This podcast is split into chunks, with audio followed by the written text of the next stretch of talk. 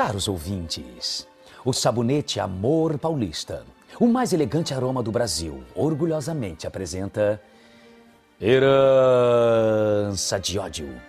Inspirada na obra de Odovaldo Viana e escrita por Otávio Martins, com supervisão de Valcir Carrasco. O drama de um homem que defende sua família em nome da honra. No capítulo anterior, a pérfida Leonor pedia ao vilão Corman para dar cabo da vida da bela Cristina, que está em coma no hospital. Coleman, de posse dos documentos de Adriano, tem um plano e procura seus capangas na sinuca.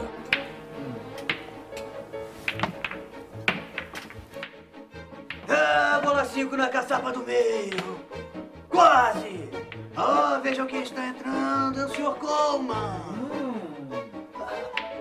Mas é nesta pocilga que vocês gastam o dinheiro que eu lhes dou, seus inúteis! Eu tenho mais um servicinho para vocês. Sinto muito, Sr. Coleman. Estamos nos arriscando demais. Mas será que eu posso jogar? Se eu ganhar, vocês farão o que eu mandar. Cinco na ponta!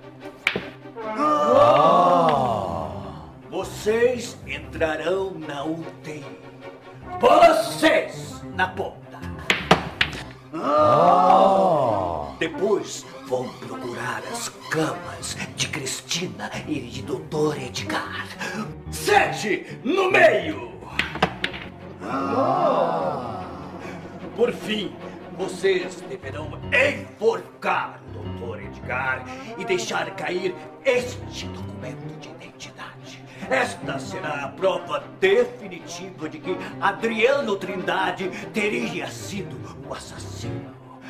Bola 8 na ponta!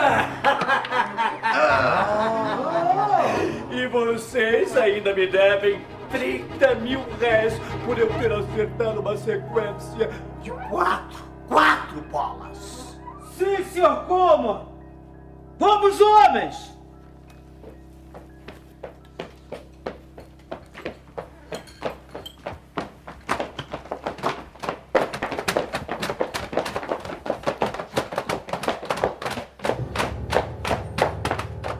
Os capangas entram sorrateiramente no hospital e encontram a cama de Dr. Edgar.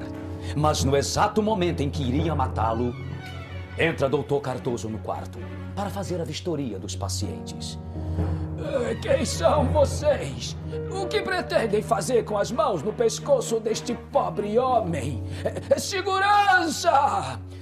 Os homens cercam Dr. Cardoso e batem no médico.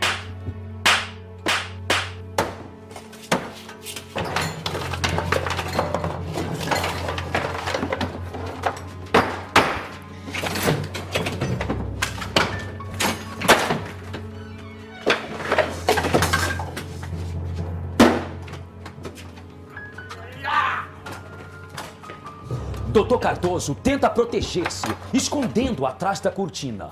Mas então um deles saca uma faca e apunhala o bondoso doutor. O que é isso atrás da cortina? É um rato? Fui atingido. Estou morrendo. Será este o fim de Doutor Cardoso? Não perca o próximo capítulo desta emocionante radionovela Herança de Ódio, proporcionada pela ação rejuvenescedora do sabonete Amor Paulista, seu parceiro para um dia a dia mais perfumado e elegante.